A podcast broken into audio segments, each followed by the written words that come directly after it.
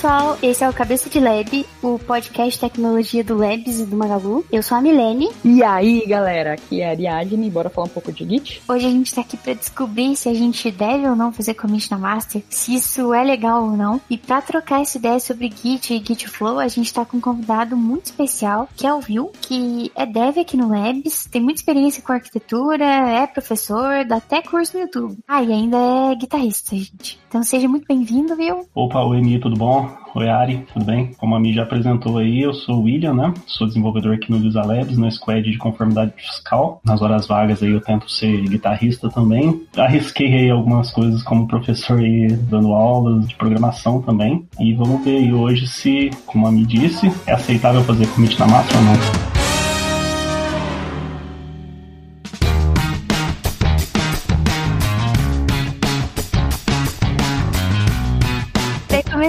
Esse papo aí, né?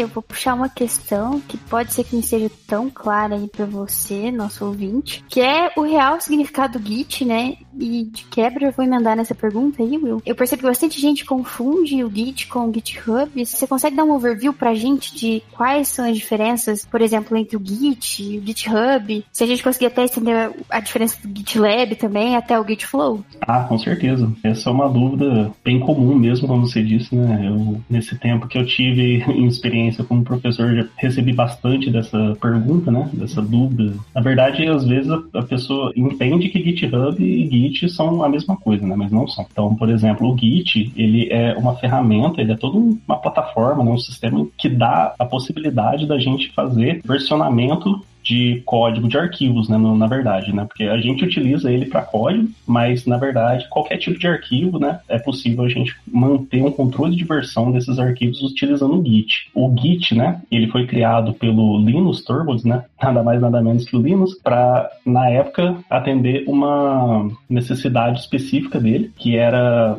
ele não estava satisfeito, né? Ele e o pessoal, a turma, né? Esqueci de avisar, mas para quem não conhece, né, o Linus é o criador do kernel do Linux, né? E na época que eles estavam desenvolvendo, eles utilizavam lá um sistema de controle de versão de arquivos específico, e aí entrou uma questão de licença lá que não agradou os desenvolvedores, e o Linus falou assim: ah, quer saber, vou fazer o meu aqui, como se não fosse nada, e acabou desenvolvendo o Git para atender essa necessidade, porém, como já é conhecido dele, né, virou um sistema de código aberto e está aí até hoje.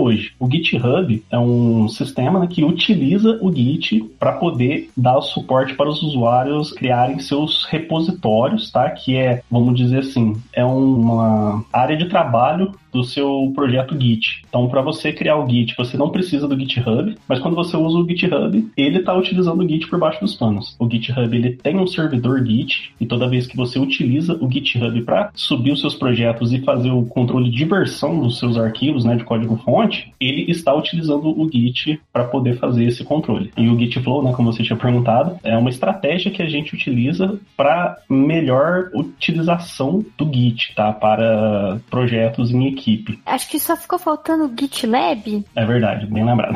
O GitLab, ele é uma, vamos dizer assim, um concorrente, tá, do GitHub. A gente tem lá hoje o GitHub, ele é da Microsoft, né? E o GitLab, ele é um concorrente que já, já vem de bastante tempo, né, essa concorrência aí, e que tem ganhado bastante força, né, principalmente pela sua plataforma, porque assim, tanto o GitHub quanto o GitLab, apesar de eles serem, entre aspas, né, sistemas que fornecem um servidor Git para você, eles são plataformas que assim dá para você fazer muita coisa além, né? O GitLab, por exemplo, ele tem os dois tem, né? Mas o, eu gosto bastante do, da forma como o GitLab trabalha na questão de CI/CD, né? Que ele tem toda uma automação aí para poder fazer os processos de liberação de release, para a gente poder publicar as nossas aplicações de uma forma mais simples, né? Inclusive uma coisa muito forte do GitLab, né? Que também existe no GitHub, mas eu particularmente gosto bastante do, de como o GitLab trabalha é a questão do CI/CD, né? Que é a forma forma como ele trabalha para você poder criar as versões do seu projeto, controlar releases, né? Liberar, fazer o que você pensar ali no seu projeto para passar para produção ou fazer testes integrados, ou seja, o que a necessidade você tenha, né? O GitLab fornece. O GitHub também tem, né? Que é o GitHub Actions, mas eu acredito, eu particularmente eu gosto mais do GitLab, tá? Mas é uma questão de gosto. Então a gente ter várias plataformas, né, que abstraem o Git, que aí fica muito a serviço do que eles fornecem pra gente. É o Plus vai ser isso, né? A diferença delas vai ser o que elas dão a mais, né? Porque o Git todas elas têm o basicão por baixo, é isso, né? Isso, exatamente. O GitHub hoje, né, tem um pouco de hype assim, porque não um pouco de hype não porque ele não merece ter essa fama, né? Mas ele se transformou até além de um sistema que serve o Git, né, como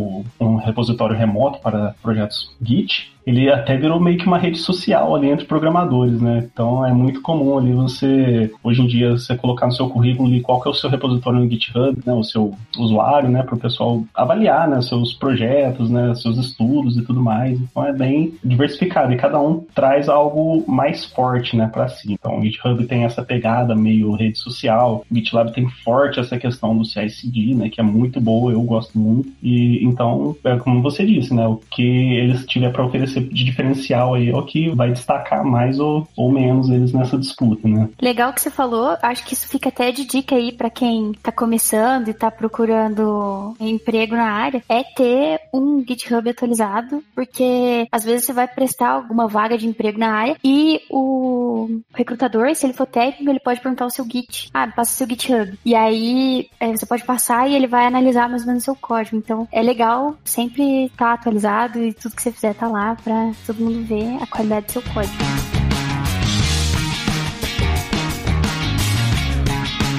Agora puxando um pouquinho aí mais pro Gitflow, pelo que eu entendi, o que você falou, o Gitflow nada mais é que uma estratégia, né, para melhorar, digamos assim, a organização dentro do repositório, né, das ramificações, as branches, né, dentro do repositório, para dar assim mais fluidez no processo entre as nossas features e releases, né? Mas tem uma forma correta de abordar o Gitflow? Tem algum fluxo padrão? Ah, legal essa pergunta, Mi. É exatamente isso, né? A gente tem lá o ferramental, né, que é o Git, aí a gente tem né, o, as plataformas que onde a gente pode hospedar na nuvem, né, vamos dizer assim, que são o GitLab, né, o GitHub. Agora, como usar isso para uma fluidez no pipeline de desenvolvimento aí para todo mundo do time estar tá bem alinhado e a gente conseguir dar uma, um fluxo que faça sentido para o nosso projeto, né? O Gitflow ajuda numa forma de arquitetar essa estratégia, né? Então, assim, existe um fluxo padrão que é documentado pelo Gitflow, né? Mas assim, não é escrito em pedra também, né? É como a gente diz, se atende o time e a necessidade da equipe é o que é o, o, melhor dos mundos, né? Mas assim, existe o fluxo padrão, que é bastante utilizado e resolve, assim, 90% dos problemas, né? Se você quiser, eu posso dar uma breve explicação sobre esse fluxo, né? Ah, pode, acho que vai ser legal. Então, como você mesmo comentou, a gente trabalha com ramificações, né, no, no Git. Que, o que, que é uma ramificação? Imagina que a gente tem ali o diretório, né, do nosso projeto, vamos supor, né, que seria o nosso repositório. Então, tudo que tiver de arquivos dentro desse diretório, ele vai estar sendo gerenciado pelo Git. Então a gente consegue ali manter um histórico das versões de tudo que a gente for desenvolvendo durante o projeto. Né? Então uma alteração pequena que eu fiz nesse código fonte, eu posso criar pontos de versão, né, que pontos pequenos ali que é a menor porção que a gente pode falar, que são os commits. Então cada commit ele gera um ponto na linha do tempo desse nosso projeto e eu posso consultar esses commits durante todo o processo de desenvolvimento. Quando a gente cria ramificações, a gente está abrindo uma outra linha do tempo dentro desse mesmo projeto. Para que que isso é interessante? Imagina que duas ou três pessoas ou N pessoas, né? Existem equipes gigantescas aí, né? Trabalhando junto, precisam trabalhar nos mesmos arquivos, nos mesmos conjuntos de arquivos ali. Como que a gente garante que eu não vou estragar o que você está fazendo? Por exemplo, ah, eu estou fazendo uma coisa aqui, só que você já fez lá, né? Tudo certinho, e a hora que eu passo para frente o que eu estou desenvolvendo, como eu não sei o que você fez, eu sobrescrevi. Então o seu trabalho foi perdido. Então o Git resolve isso, né? Através desses commits e as branches possibilitam que a gente trabalhe paralelo nos mesmos arquivos, no mesmo conjunto de arquivos, né? Fazendo ramificações diferentes dentro do mesmo projeto. Aí a hora que você quiser falar assim, não, beleza, agora o que eu fiz está pronto, então eu vou colocar numa ramificação específica, e a hora que eu terminar a minha, eu vou juntar as duas duas ramificações, tá? Numa só, que é o processo que a gente chama de merge, tá? Então vou mergear as minhas alterações com as suas e a gente consegue, o Git tem toda uma inteligência, né, por trás disso, né? Que ele consegue controlar toda a resolução de conflitos. Às vezes é comum acontecer precisa de uma intervenção, né, do desenvolvedor ali para ele poder arrumar esses conflitos de forma manual, mas nada é perdido, sabe? Então a gente consegue levar em branches, né, diferentes, em ramificações diferentes, novas features. Por exemplo, a gente está trabalhando num sistema específico e enquanto você está desenvolvendo uma funcionalidade X, eu estou desenvolvendo uma funcionalidade Y. Então, se você finalizar a sua funcionalidade e quiser já distribuir ela para ser publicada em produção, o que eu estou fazendo não vai afetar nada, porque eu estou numa versão diferente do projeto onde você já publicou em produção, tá? Porque a gente está em ramificações diferentes desse mesmo projeto. Então, isso possibilita várias frentes aí de trabalho em paralelo, né? Quando a gente está trabalhando com o Git Flow, a gente parte sempre, na verdade, o Git, né? A gente trabalha sempre com uma branch chamada Master. Hoje eles estão fazendo a reformulação, né, tudo mais, e para trocar esse nome de Master para Main, né? Então a gente tem lá a branch main, que é a principal. Então todo repositório Git vai ter uma branch main, né? E a gente, de acordo com o Git Flow, a gente vai abrir uma nova ramificação a partir dessa branch chamada develop. Esse é o fluxo padrão. Então assim que a gente, vamos supor que você acabou de criar o projeto, colocou ele no Git, ele já vai ter a branch main e você vai abrir a partir dela uma branch chamada develop. Beleza, esse é o primeiro passo. Aí quando você for trabalhar em uma funcionalidade nova, você vai na develop criar uma nova ramificação, uma nova branch da sua funcionalidade funcionalidade, tá? Então você vai trabalhar especificamente nessa funcionalidade, nessa ramificação, e tudo que está na main não vai ser afetado, tudo que está na develop não vai ser afetado por enquanto. Isso vale para feature, release e hotfix? Nem sempre, né? Existe uma, uma regrinha aí. Para feature, né, a gente sempre parte da develop, porque a develop é a branch de desenvolvimento, né, como o nome diz, então tudo que está sendo desenvolvido, ela vai para develop em um determinado momento. Na main, ela sempre vai ter o reflexo do que está acontecendo ali na develop quando for para produção, tá? Então, o que está em produção é o que deve estar tá na branch main. Então, toda nova feature parte da branch develop. Geralmente ela vai estar à frente da main e quando você for criar uma release, ou seja, você fala assim, ah, beleza, o que eu finalizei está pronto, posso começar a testar aqui, homologar, para depois colocar em produção, por exemplo. Então você vai mergear, né, ou seja, você vai trazer tudo que está nessa feature para develop de novo, tá? Então a develop estava vazia e você trabalhou na feature. Quando você fizer um merge com a develop, tudo que estava na branch da feature vai estar tá na develop também. Aí a gente cria uma branch a partir da develop nesse momento chamado release, que é o que você comentou. Então essa release ela vai ser o espelho do que vai de fato para a main e,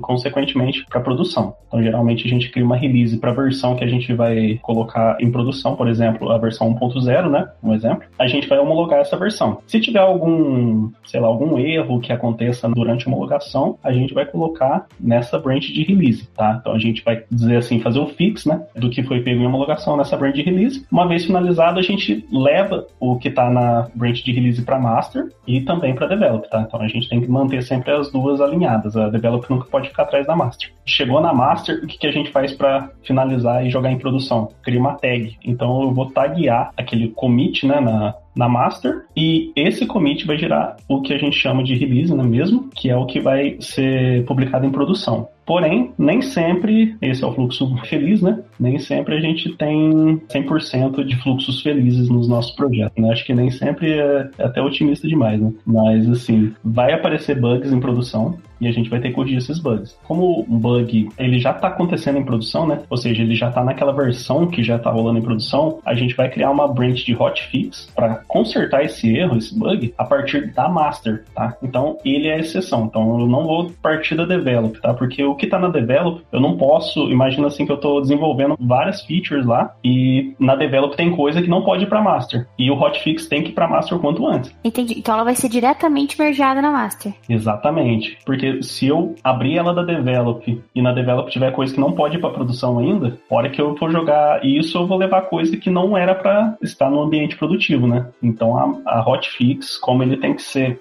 consertado, né? Tem que ser ajustado e tem que ir para master o quanto antes, né? Para gerar uma versão e corrigir esse problema. Ela é aberta, né? Ela é criada a partir da master e mergeada de novo para master e consequentemente para develop também, né? A develop vai ter ela, mas não vai partir dela. Visto porque a develop sempre tem que estar, tá, na medida do possível, idêntica à master, né?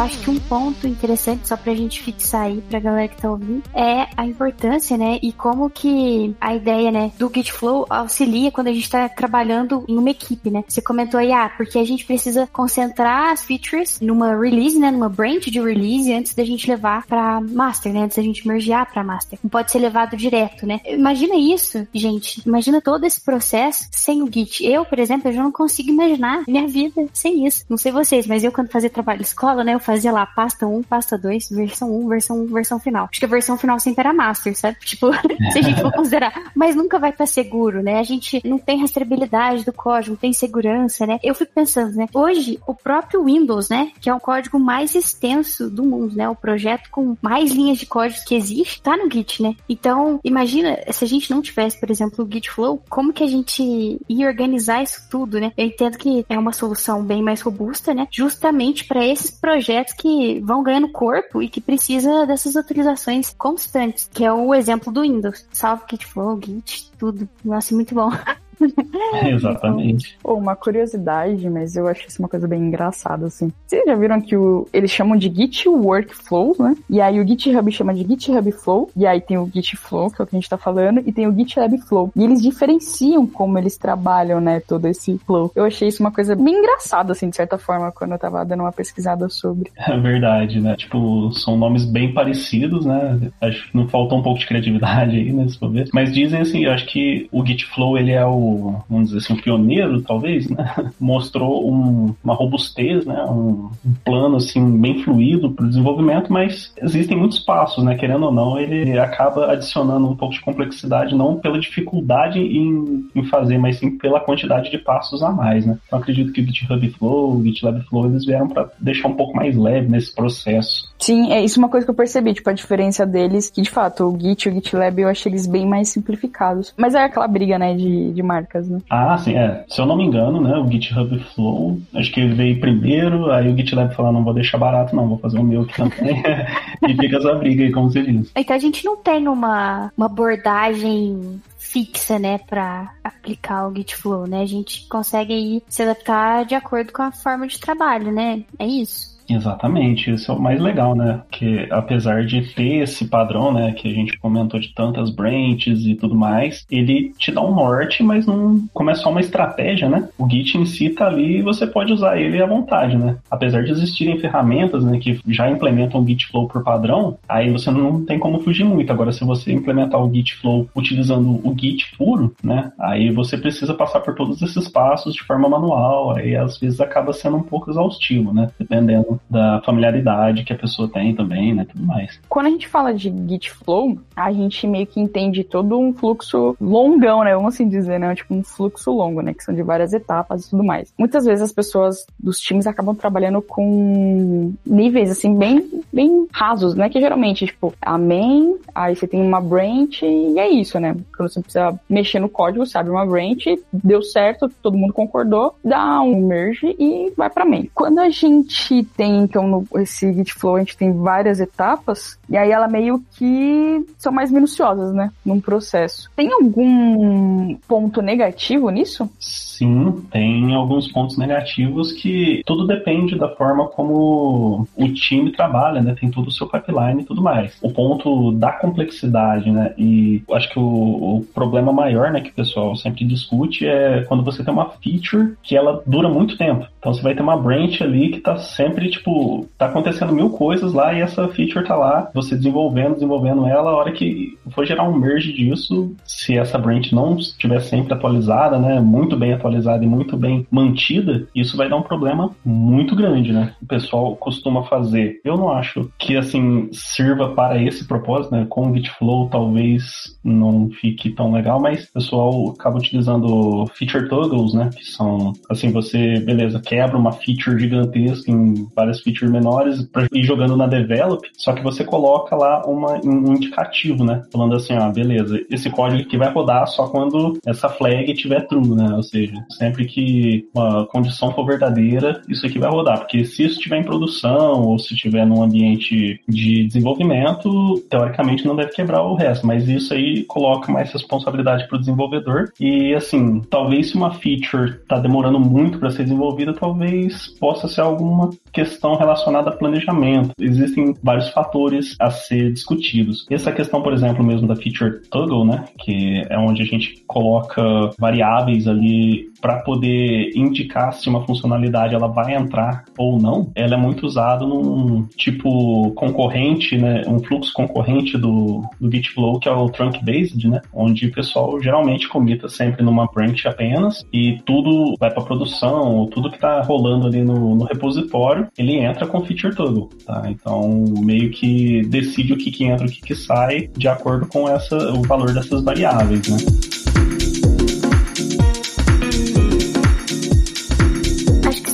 importante, né? Quando tem um dev, por exemplo, que alterou alguma coisa que pode impactar o que outro dev fez, ou até mesmo ao contrário, né? Então, é muito importante que a gente tenha o Trunk Develop para verificar esses conflitos, né? E antes de sair aceitando aí qualquer merge, né? A gente ter essa integração contínua. Falando nisso, Will, eu acho que é legal a gente passar, falando aí um pouquinho, visto que agora a gente já conversou sobre o que, que é, né? O, o Git Flow, a gente já percebeu esses momentos que vão ter essas execuções do CI/CD. Você poderia explicar para a gente um pouquinho o que, que é integração contínua e quando e como executar ela? Claro, vamos lá. Assim, basicamente, né, a gente tem, como a gente estava comentando no início, né, o GitLab e o GitHub, eles têm sistemas aí para poder fazer integração contínua e entrega contínua, né, que é onde a gente vai fazer o que? Vai, durante o desenvolvimento da minha aplicação, eu posso adicionar, falando mais, assim, na prática, né, eu terminei uma branch, tá, terminei de finalizar uma feature aqui, eu enviei para o GitLab, por exemplo, essa branch, e ele vai disparar uma série de scripts, né?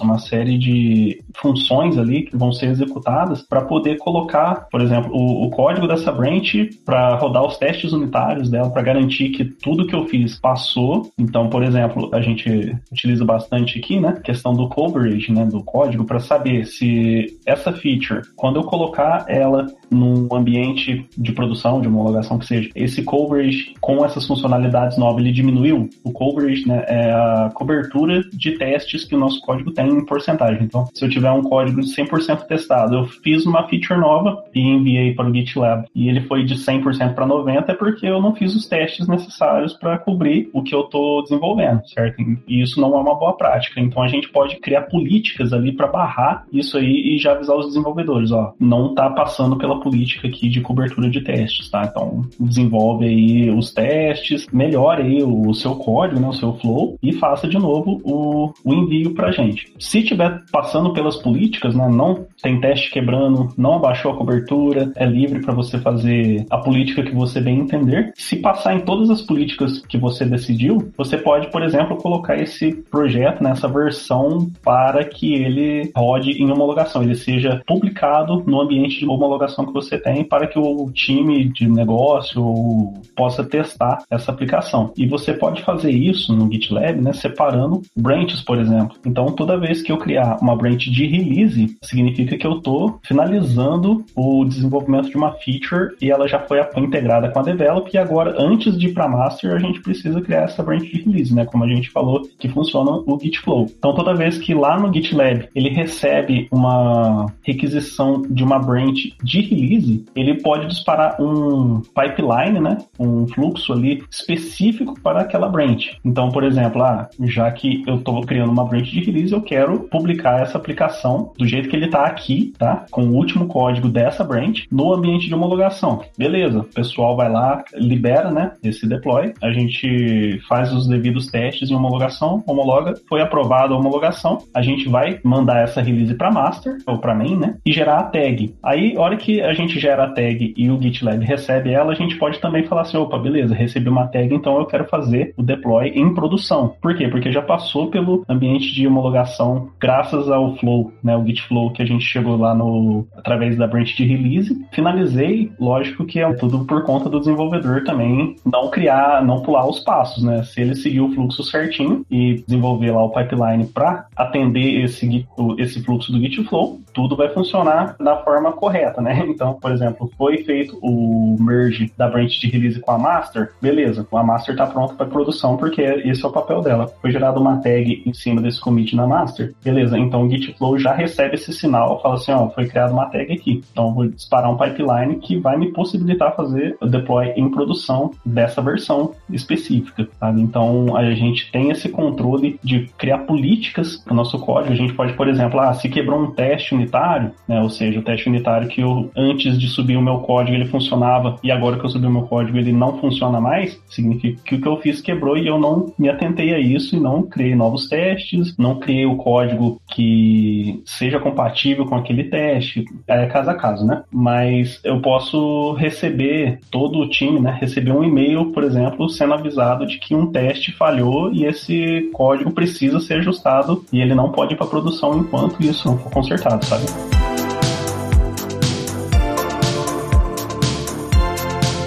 Comentou aí, né, Will? Aqui no, no Labs a gente usa, né, o GitLab para a gente fazer essa execução do CI/CD. A gente cria um arquivo, né, o GitLab CI, dentro da raiz dos nossos projetos e cada projeto vai ter o próprio arquivo IAM, né, e que atende às suas necessidades específicas, igual o Will falou, de branch, de base, né, homologação, produção. Não importa a natureza do projeto, se ele é back-end, front-end, web, sempre vai ter esse arquivo, né. E depois você vai ter runner, né, no caso a gente usa o GitLab, então o runner do GitLab. Ah, isso é até uma pergunta. A gente consegue customizar o nosso runner. Você diz customizar, você diz criar uma imagem. Ah, exatamente. Porque, como você disse, né, esses runners eles são containers, né, vamos dizer assim, que sobem ali para poder executar uma função dentro desse script que a mim citou, que é o GitLab CI, né? O GitLab CI é um arquivo YAML, né? Ou seja, ele é um arquivo descritivo ali onde a gente coloca as funções, né? Então eu falo para ele, ó, quando na branch master acontecer um push, né? Que seria quando o GitLab recebe, né? O repositório remoto recebe as informações, as alterações no nosso arquivo, ele vai disparar um script específico. Então a gente consegue colocar lá uma anotaçãozinha de script, né? E colocar um um mesmo. E isso a gente pode colocar em função de uma imagem Docker. Tá? Então, por exemplo, um job que eu quero fazer um deploy, vamos supor assim, no GCP, né, que é no Google Cloud Platform, se a gente quiser criar um script onde eu vou, não sei, por exemplo, baixar o binário do GCP, né, o CLI dele, e fazer o deploy diretamente lá em uma máquina dele, né? Eu consigo fazer tudo isso. Então, eu posso ter lá uma imagem desde se eu tenho um app em Java que usa Maven ou Gradle, por exemplo, eu posso ter uma imagem Java nesse job, tá? Que ele vai executar os testes unitários, por exemplo. Então eu posso baixar uma imagem específica para esse job, tá? Do Maven, né? Por exemplo. E no script eu vou usar um MVM Clean Package. Por que, que eu consigo acessar o MVM dentro desse job? Onde que o GitLab vai pegar isso, né? Essa informação? Através dessa imagem Docker que ele vai baixar no momento em que subir esses runners que a Mi comentou.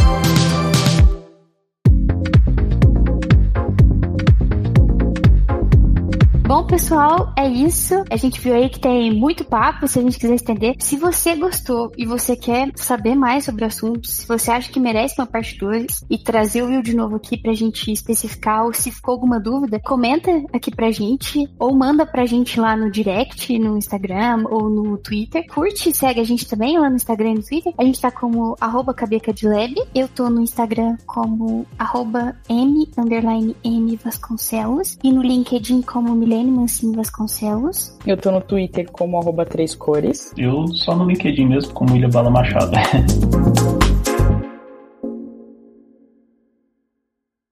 Este podcast foi editado por Radiofobia, podcast e multimídia.